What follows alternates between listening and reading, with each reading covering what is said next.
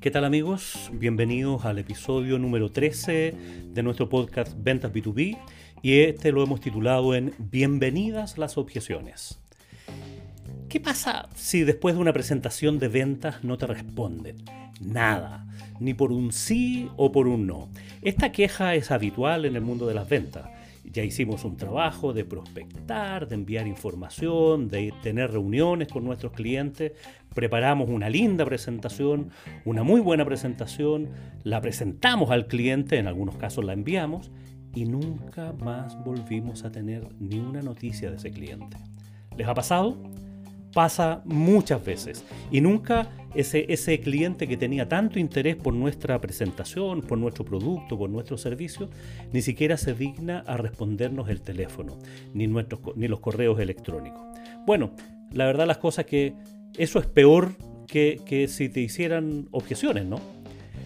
Por ejemplo, ¿qué, ¿qué, ha pasado cuando has ido a una entrevista de trabajo y al, eh, tienes una entrevista, presentas tu currículum, te pusiste tu mejor ropa, respondiste las preguntas de la mejor manera y al final el entrevistador te dice, te llamamos. Te llamamos. Sospechas que lo más probable es que nunca más sepas de este proceso, como ocurre lamentablemente demasiado a menudo. Bueno, al igual que los procesos de, de ventas en el mundo B2B, eh, ocurre mucho en el mundo laboral, gente que está trabajando, que está buscando trabajo y, no tienen respuesta. Entonces, por eso el título de este episodio, Bienvenida a las objeciones. ¿Cuáles son, qué es una objeción y cuáles son las objeciones que, que más a menudo ocurren? Una objeción no es un problema. Una objeción no es una dificultad, es una buena noticia. Es una noticia de, que, no, que, que nos está diciendo, oye, este cliente tiene interés. Por eso hace esas preguntas, por eso nos pone, entre comillas, problemas para cerrar la venta automáticamente con la presentación que hicimos. A continuación vamos a dar algunas pistas de cómo enfrentar estas objeciones. Pero antes de entrar a eso, en primer lugar, creo que deberíamos concentrarnos en que el ideal es que no hubieran objeciones. ¿Por qué? Porque si hiciste un trabajo de venta consultiva bien desarrollado, si hiciste buenas preguntas, si lograste que la presentación de tu oferta no fuera una sorpresa para tu cliente, sino que fuera un codiseño de esa presentación de ventas, deberías haber atendido durante el proceso de entrevistas con el cliente todas aquellas fases, que, aquellas preguntas que pudieran eh, ocurrir después. Por lo tanto, la propuesta final debería ser bastante eh, a gusto del propio cliente, ya que él mismo participó. Por lo tanto, si empleaste suficiente tiempo para generar confianza, para establecer una buena relación, para hacer un buen levantamiento de cuáles eran los dolores y necesidades del cliente, no deberían existir objeciones al final del proceso. Sin embargo, es, posible que estas ocurran. Por, lo tanto, en esta sección del proceso de ventas se llama atención de objeciones o negociación. Porque después de presentada la oferta, es posible que, el cliente diga, oye, eh, me gustaría que tengo problemas con los plazos de entrega, con los colores o con alguna definición técnica del producto que, necesita atender más, y saber si es capaz o no es capaz de complementarse, de integrarse con otros productos, con otros sistemas, etcétera, etcétera. Puede, puede ocurrir eso. Entonces, más que una objeción, son preguntas. Eh, eh, a menos que el cliente te diga que los plazos que tú estás estableciendo para desarrollar tu propuesta, desarrollar el, proyecto que estás haciendo o el despacho de la mercadería cuando se trata de producto, puede ser que no le acomode, entonces necesite un plazo distinto.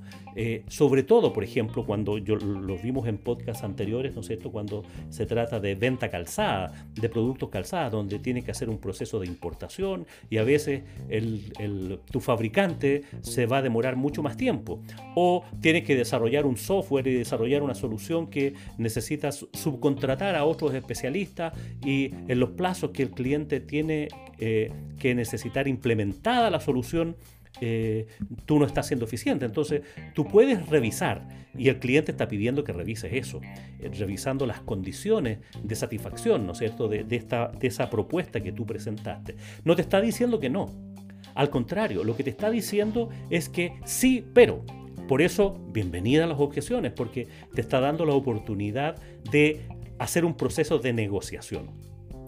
No me voy a meter todavía en el precio, sino que me voy a meter más eh, eh, profundamente en, aquellos eh, puntos que tienen que ver con resolver preguntas, resolver estas inquietudes que puede tener el cliente de, calidad, de, automatización, de, incorporación, de plazos, de colores, de etcétera, etcétera, digamos, que responden a necesidades totalmente posibles y que, no se hayan visto durante, durante la propuesta. Incluso es más, muchos clientes una vez que han recibido la propuesta del cliente, eh, tienen, quieren hacer cambios o sea, en lugar de hacer esto de tal o cual forma, eh, tales, tales plazos, de tales formas, te, te, pido que me mandes una propuesta que con estos otros plazos, con estas otras condiciones, con estos otros adicionales o sin estos adicionales, etcétera, etcétera. En el fondo es reformular la propuesta. Y ahí tienes que ver tú cómo, cómo, cómo, cómo, lo, cómo lo estás haciendo, digamos, que porque esto sucede y sucede sobre todo cuando se trata de, proyectos de, largo alcance, cambios que se van haciendo antes de que el cliente acepte la propuesta. Incluso te puedes encontrar y, eso ocurre en el mundo B2B, sobre todo cuando estamos hablando de, de, las soluciones, que empiecen a haber cambios después de aceptada la propuesta. Ahí tienes que actuar con mucha prudencia para no tolerar eh, cambios que sean muy significativos y que, y que modifiquen sustancialmente la propuesta y los valores y en, ir cobrando esos adicionales, en ir incorporándolos como se tratara de una nueva propuesta. Conozco casos que eh, un primer requerimiento de parte de un cliente que parecía que era muy claro, después se van transformando en re propuestas, reconsideraciones, repedidos y pasan 10, 20 veces este, por este nuevo sedazo. Eh, por lo tanto, este proceso de atender las objeciones o de negociación, eh, tómatelo con calma y trabaja sobre ellos profesionalmente y atiéndelos y vuelve a reunirte con el cliente, parte de cero y, y sigue dándole vuelta porque te está diciendo, oye, está Em, estamos a punto de cerrar. Son buenas noticias, son noticias de, un precierre. Ahora, hablemos del precio. Ah, detengámonos por un rato y hablemos del precio porque la objeción del precio es la que comúnmente los vendedores dicen que es la que se les presenta más a menudo. Está muy caro, eh, hazme un descuento, no me gusta por el precio, no tengo presupuesto. Son distintas formas de decir eso. Entonces, si te presentan una objeción relacionada con el precio y lo que te dicen es que está muy caro, no te aceleres y no des el descuento de inmediato. Es lo peor que puedes hacer. Hay, hay muchos clientes que llevan una, o sea, muchos vendedores que andan con una tabla de descuento y es como la tabla del 5. ¿ah? Hacen un 5, un 10, un 15, un 20% de descuento rápidamente por temor a perder la venta por temor a perder la venta. Entonces, si se trata de un proyecto, si se trata de una solución importante para el cliente y para ti, mantén la calma, no respondas de inmediato. Sugerencias, cómo atender la objeción de precio. Responde con una pregunta, una, primera salida. ¿Caro con respecto a qué? Porque te puedes dar cuenta que puede, puede ser la palabra caro, ¿no es cierto? Puede ser que el cliente no haya visto el valor todavía, no, no, el precio, no, el valor no lo aprecie. ¿ah? Cuando uno habla de aprecio, está hablando de el valor, en valor cuantitativo que le da el cliente. Entonces, puede ser que el precio no le haga sentido con la propuesta de valor. Entonces, puede ser que encuentre caro respecto a eso. Puede ser que lo esté encontrando caro respecto de otra propuesta que tiene con, otro competidor que, puede estar licitando y puede estar negociando. O puede, estar, o puede ser un bluff, sencillamente. Lo que está esperando es que le deje algún descuento. Entonces, si has establecido un, canal de, de comunicación bueno con ese cliente, has establecido una buena relación de confianza, puedes preguntarle directo, oye, ¿qué estás buscando? ¿Buscas un descuento? ¿Qué necesitas? ¿O cuánto es el presupuesto que tienes? Eh, muchos clientes eh, tienen que darse, el, como por decirlo así, el gustito de, hacer una rebaja para lucirse frente a su jefatura, frente a su proceso y, y alguien le encomienda, oye, consíguete un descuento. Y es posible darlo, pero si vas a dar un descuento, primero que sea una cuestión consensuada, porque si das un descuento rápidamente, te puedes enfrentar con un tema del regateo. ¿ah? Que, después te pida más descuento, eh, que no sea suficiente. Entonces, enfréntalo seriamente y profesionalmente, pero no des el descuento automáticamente. Aquí hay, una, hay un aprendizaje de técnicas de negociación. Es que nunca des algo sin algo a cambio. O sea, si vas a dar un descuento, si vas a cambiar el plazo, si, si el, plazo de pago, si vas a dar, vas a dar más plazos, mantén otras condiciones, si vas a acceder a algo que tú le fijaste un precio, que sea a cambio de otra cosa, que sea, por ejemplo, de que te paguen al contado, que sea, por ejemplo, de que te compren la segunda fase del proyecto, incluso puedes, eh, si, si el cliente te dice que le encantaría hacer el proyecto contigo, pero no tiene presupuesto, tú puedes preguntarle cuál es el presupuesto que tiene y hacer un ajuste de la propuesta de valor a ese presupuesto. Es, es lo que en, venta se llama downselling. Eh, normalmente nosotros estamos acostumbrados a escuchar del upselling, ¿no es cierto? Que es vender la versión más cara. Pero hay casos en que hay que vender la versión más barata hice una propuesta con todos los eh, adicionales que tenía posible, con la, versión premium de mi propuesta, de mi proyecto, de, mi desarrollo de software o de mi producto o, de, o del automóvil con, todas las, con todos los chiches, ¿no es cierto? Con todas las cosas que, que trae, con todas las lucecitas, con todos los automáticos, etcétera, etcétera. Pero a lo mejor el cliente le encantaría tener esa solución, pero no tiene presupuesto para eso. Entonces puedes, puedes meterte en un tema, porque también tiene que ver con el precio, tiene que ver con el valor. Eh, y, puede ser una, una, objeción que sea salvable con condiciones de pago, por ejemplo, o de ofrecerle una solución más barata y que puede ser más escalable en el tiempo. Eh, que, que, puede ir agregando los otros adicionales con el tiempo. va a depender obviamente de tu, de tu propuesta de valor. Entonces, en, ese sentido, las objeciones son absolutamente salvables mirables y, rediseñables. Míralo como una nueva propuesta no, te, no te enrolles con que, con que el cliente no, o sea, deja la emoción un poquitito afuera. Mira el proceso desde, desde afuera, aléjate del tema, no, no, no te enojes con ese cliente. Y si te vuelve a pedir una nueva recotización porque tiene otra objeción, tiene otro cambio, oye, así funciona el mundo B2B sobre todo si se trata de proyectos de alto valor, sobre todo si se trata de relaciones de largo plazo, sobre todo si se trata de valores que cuantitativamente son más relevantes. Entonces, date tiempo, esta fase del proceso de ventas, acuérdate que definimos en nuestro proceso de venta, ¿no es cierto?, como la creación de oportunidades, luego viene la conexión, eh, donde establecemos este levantamiento de las necesidades. Después de esta conexión hacemos la presentación de la propuesta y luego viene esta cosa de por decirlo así, la defensa de nuestra propuesta.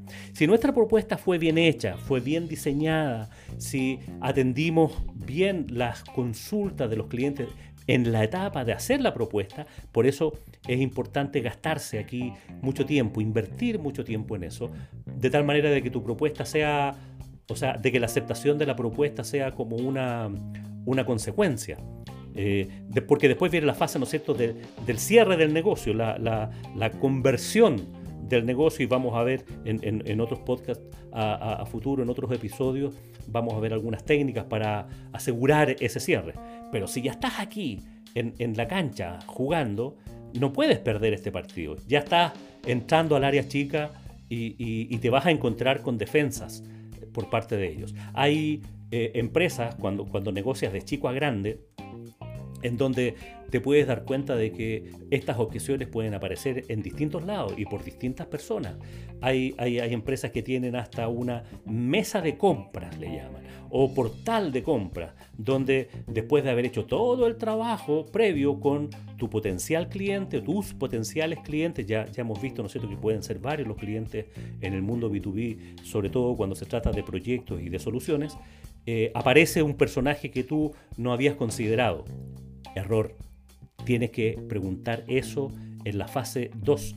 Cuando estás haciendo la conexión con el cliente, pregunta siempre cuál es la fase, el proceso de compra. Porque si te vas a encontrar con una mesa de compras, eh, de parte, por parte del cliente o, una, o un portal donde tienes que subir una propuesta, las condiciones de tu propuesta de precio van a ser distintas, porque vas a tener que estar dispuesto a que después te van a pedir descuentos porque sabes de antemano que estás compitiendo con otro, etcétera, etcétera. Entonces tienes que anticiparte a esas objeciones para que ojalá no existan y guardarte, no des el descuento en, la primera reunión, por decirlo así. No fijes la condición de, ventas en la, en la primera reunión, cuando estás recién estableciendo la conexión. Déjatela para el final, cuando, de nuevo, insisto en esto, la propuesta final, la propuesta definitiva que va a llegar a manos del cliente, tiene que sentir el cliente que está a su mano, que, está, que participó en el desarrollo, por lo tanto, eh, la va a tomar sí o sí porque va a responder a sus expectativas, a lo que habían estado conversando anteriormente. Bueno, eh, sobre las objeciones, eh, tiene, hay, hay, hay, hay, muchas técnicas, ¿no es cierto?, para, para para enfrentarla. Un par de sugerencias, aísla la objeción, no, no te da lo demás por contado, descontado. Incluso en el lenguaje que uses con el cliente, eh, usa este storytelling, ¿no es cierto? De que si te está poniendo una objeción, por decirlo así, por el plazo de entrega, eh, tú diles, oye, si resolvemos eso, estamos listos, ¿verdad? Estamos cerrando, o sea, resolvemos esto y te mando la orden para que la firmes. O sea, es un precierre. La objeción la atención de la objeción es un precierre. Plantéatelo así. Plantéatelo de esa manera, en forma positiva y, sé creativo. Y hazlo, y hazlo simple. Acuérdate del podcast del episodio 12, donde hablábamos de, del KISS, ¿no es cierto? Keep it simple, stupid. No te des vuelta, atiéndela directamente. No enredes al cliente. Si te está preguntando por el plazo, que, que el plazo, no, no vayas nuevamente a hacer diseñar, rediseñar toda la propuesta de valor. Con, conéctate con eso, no te, y si no puedes cumplir con el plazo, dilo sencillamente. Oye, este plazo no es cumplible porque el proveedor está en China y tiene plazo, hay plazos logísticos de embarque que no van a llegar a ese tiempo. Y si algún otro proveedor te está diciendo que puede hacerlo, eh, ten, cuidado. Te, das cuenta que, que no es echarle tierra a la competencia, pero que el cliente no abuse. ¿Ah? Eh, porque el cliente en muchos casos se pone en una posición bastante... Y, si a lo mejor quieres acortar los plazos, deberíamos, no sé, traerlo por avión, pero esto cambia el valor porque tenemos que pagar un flete eh, distinto, de, urgencia y tiene, y tiene un valor distinto que si lo trajéramos en el embarque eh, tradicional que, con el que, cual presupuestamos, etcétera, etcétera, etcétera. Oye, ¿quieres que te lo despache a tu domicilio y no, no, no habíamos considerado eso? ¿Quieres que, ¿Quieres que te lo instale? Bueno, eso lo podemos hacer, pero tiene otro valor. Nunca entregues algo sin algo a cambio. Nunca entregues algo sin algo a cambio. Es básico eso. No te asustes, enfréntalas con profesionalismo, conoce bien tus productos, busca distintas alternativas, convérsalas con tu equipo. Aquí, cuando estás en esta etapa, eh, el tema no es llegar demasiado rápido.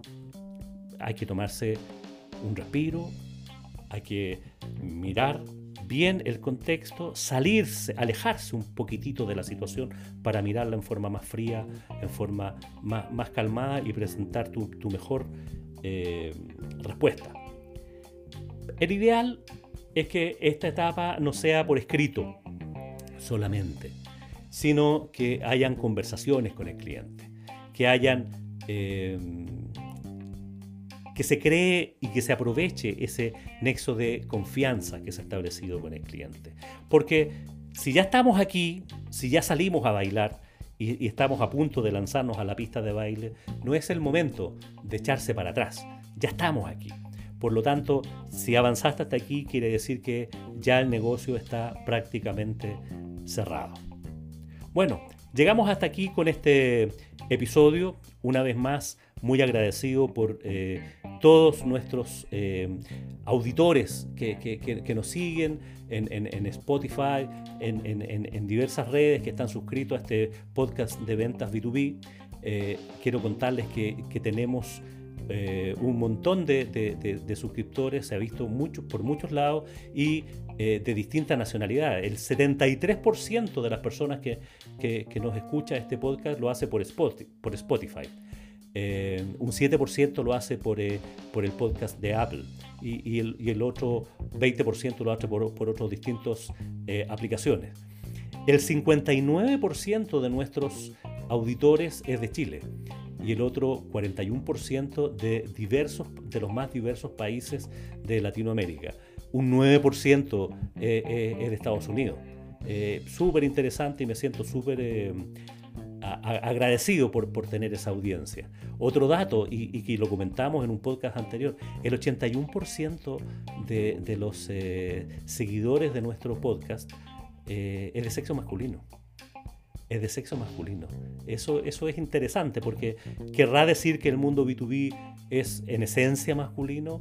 Mm, me, niego a, creerlo, pero ya lo comentamos en alguna oportunidad. Puede deberse a que se trata de profesionales más bien técnicos que, vienen de ese, de ese mundo, digamos, y que donde hay menos eh, sector femenino. Pero bueno, eso puede ser una, una tremenda oportunidad también para, para poder eh, verlo de otra manera. Y el rango etario que más nos escucha está entre el, el, 36% de las personas que nos escucha están entre 35 y 44 años de edad. Así es que muy agradecido por estar al otro lado. Si tienes alguna pregunta, si tienes algo que, que podamos intercambiar. Ah, les quiero contar una, una, una, nueva, una buena noticia. Eh, estamos creando una red de, de, capacitación, de formación, y estamos creando el sitio de Academia B2B, donde vamos a poder eh, em, ofrecer muchos cursos, diplomados, eh, webinars, seminarios, algunos gratis, otros pagados, sobre el mundo B2B. No tan solo sobre el tema comercial, sino que sobre la gestión completa de una empresa del mundo B2B, tanto desde el comprador como desde el vendedor. Así que eh, feliz de ir anunciando, ya le iremos anunciando, así que prontamente eh, tendremos este nuevo, este nuevo canal de comunicación. Si quieres hablarme, si quieres contactarme, recuerda, lo puedes hacer en mi sitio web, julio, eh, estaré encantado de atender tus consultas, tus inquietudes y, escuchar tus necesidades. Y como siempre, me despido muy agradecido porque estés del otro lado y con muchos deseos de que tengas muy buenas ventas.